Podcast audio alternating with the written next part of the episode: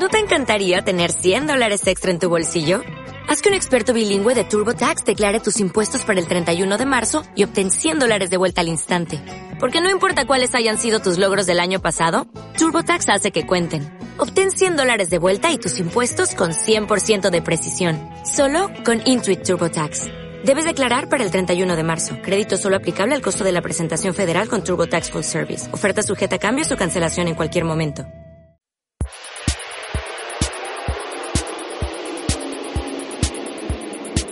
Tiempo de análisis.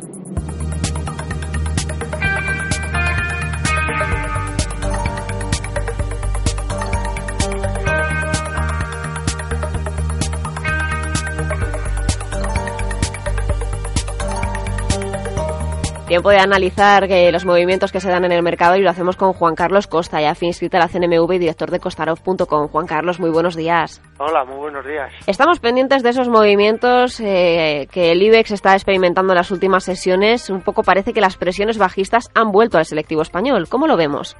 Sí, vuelven, pero bueno, el IBEX la verdad es que se sigue comportando relativamente bien. Lo que pasa es que la gente tiene que entender que, que se está comportando bien y fuerte no por la entrada de dinero que está, que, está entrando, sino por el bajo volumen que estamos teniendo en el mercado. El ejemplo lo tenemos hoy, hemos abierto con, caídas superiores al 1%, 1,20, 1,30%, y en estos momentos estamos cayendo el 0,70%. En menos de media hora hemos conseguido recuperar 50 60 puntos con cierta facilidad. Entonces, bueno, el mercado de momento está aguantando bien, se están dando presiones bajistas, pero con cierta tranquilidad cierta tranquilidad. Tenemos que vigilar algún tipo de nivel un poco, porque siempre estamos pensando en esos 10.000 puntos como un nivel un poco psicológico, pero parece que si va hacia abajo tendremos que vigilar otros niveles antes de esperar a lo mejor nuevas caídas, ¿o no?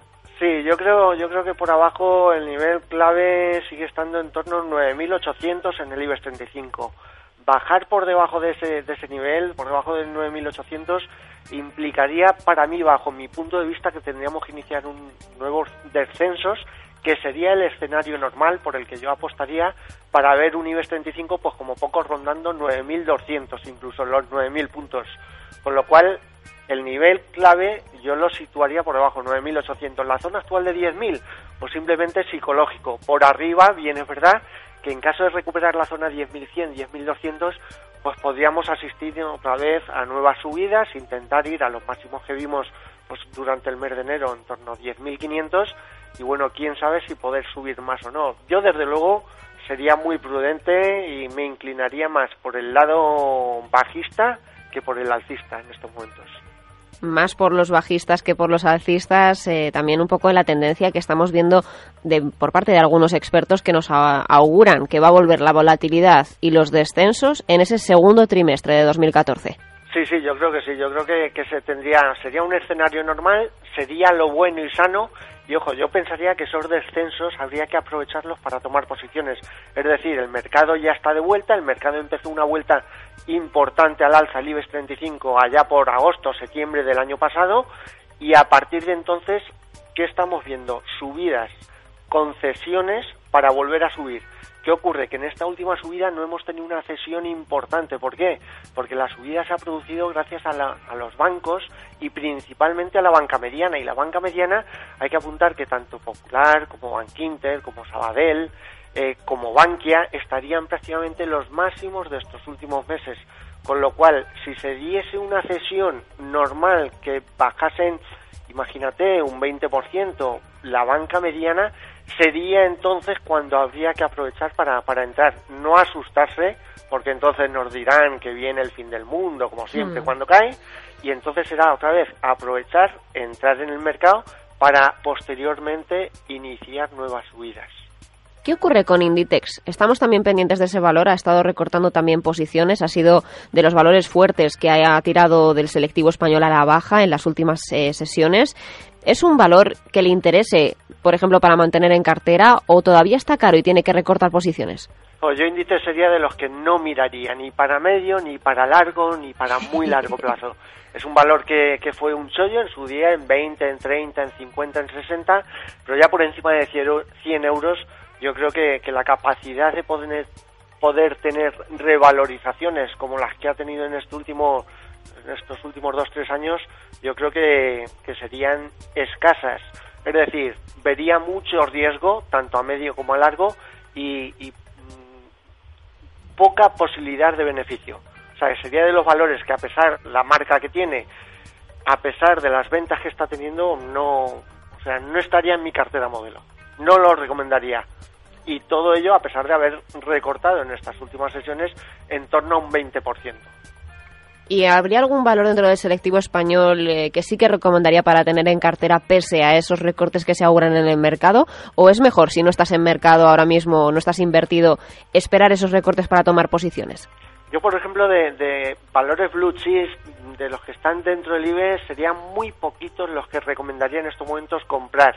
Ojo, pensando que se podrían deslizar 8 o 10% a la baja incluso. Pero a pesar de ello, pues yo estaría presente en un ArcelorMittal. Creo que, que sigue estando a precios todo lo que sea por debajo de 12 euros. Precios a medio largo plazo que van a ser, va a ser un caballo ganador. Yo creo que a corto, medio, incluso telefónica, todo lo que sea rondando los 11 euros y si fuese a nivel de 10 euros, mucho mejor, también puede ser un caballo ganador. Fomento es otra de las que hemos visto que estas semanas atrás había tenido una revalorización de 14 cuando dieron la noticia que entró Bill Gates, había llegado a subir hasta 22 y ahora 22 está teniendo la cesión a niveles de 17, 17 y medio Creo que podría bajar incluso un poquito más, pero en los niveles actuales de 17, 17 y medio yo también recomendaría comprar. Y luego dentro de las eléctricas, pues una Iberdrola que sigo pensando que de momento la recuperación que ha tenido es más bien escasa, con lo cual todo lo que sea comprar por debajo de 4,70, 4,50, pues creo que Iberdrola puede ser un, un chollo, un chollo para medio largo plazo.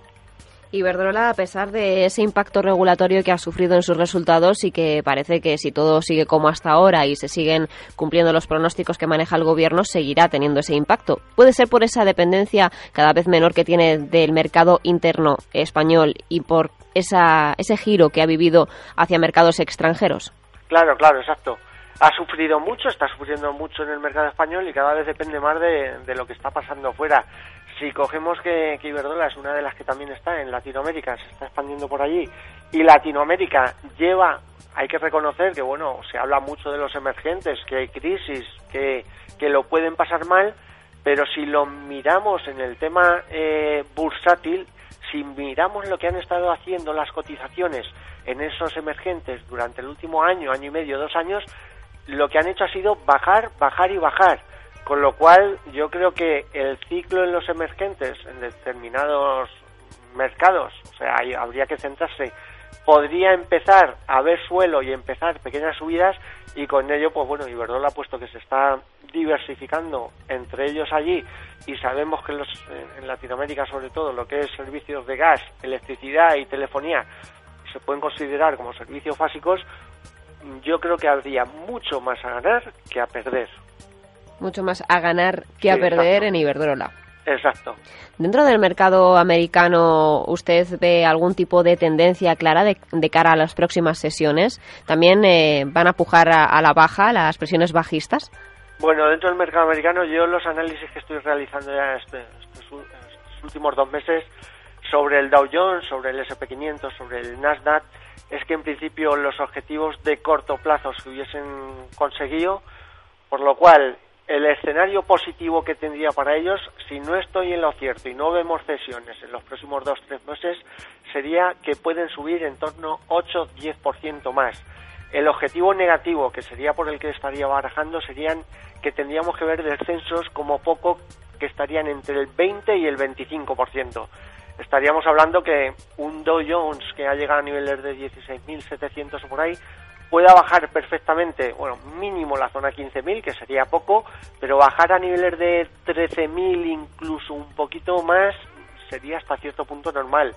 El SP500 estaríamos hablando que podría bajar en plan tranquilos a niveles de 1.650, serían alrededor de 200, 250 puntos desde los niveles actuales y no pasar absolutamente nada. Y sobre el Nasdaq 100, que es uno de los índices también americanos que más suelo seguir, eh, bajar desde los niveles actuales 3.650 a niveles de 3.100, que estaríamos hablando de 500 puntos cercanos al 20%, serían panoramas normales y tranquilos. O sea, que si se producen esas bajadas no nos llevaríamos un susto, serían eh, bajadas normales, bajadas que corregirían el mercado a las subidas que han tenido en estos últimos dos, tres meses.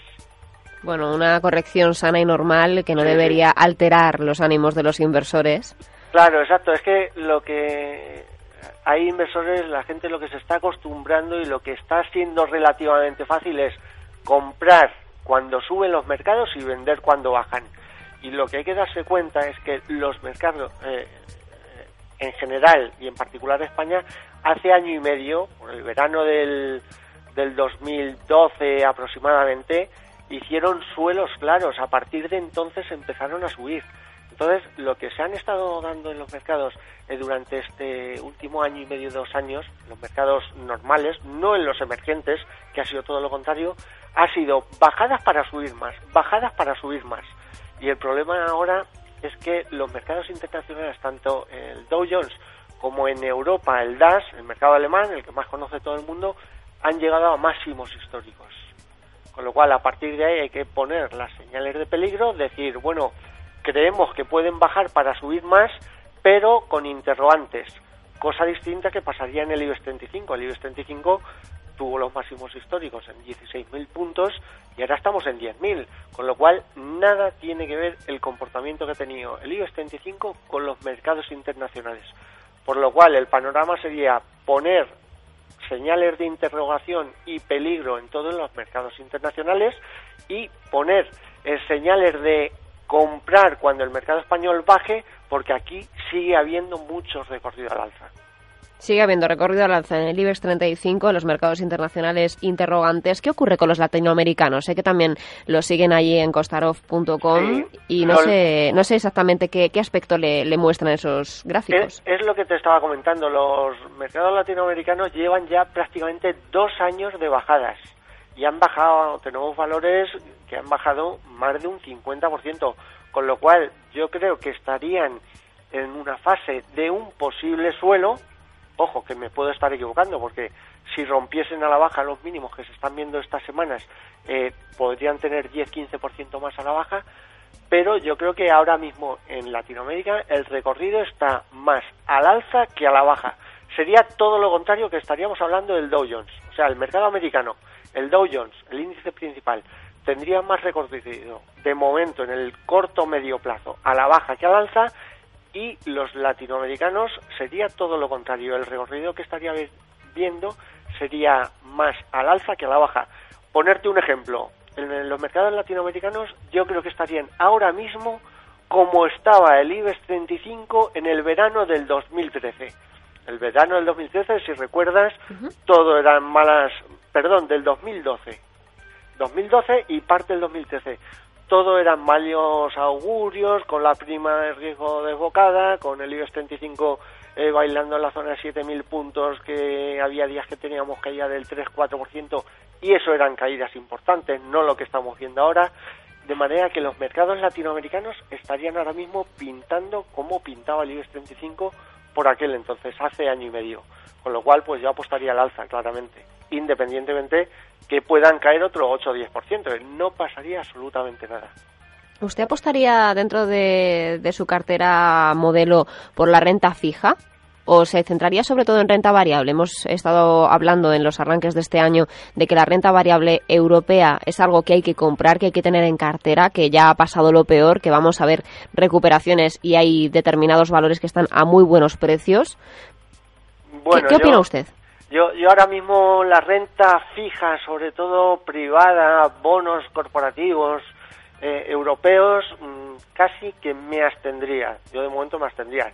Eh, para la gente que, por ejemplo, no, no, no entiende demasiado el funcionamiento de la renta fija, yo le diría eh, lo siguiente, me fijaría simplemente en el bono español a 10 años, vería que tiene una rentabilidad en estos momentos por debajo del 4%, estaría en torno al 3,5% y le diría siempre que vea el bono español por debajo, el bono español en seguimiento a 10, a 10 años por debajo del 4%, en principio yo no sería partidario de comprar renta fija.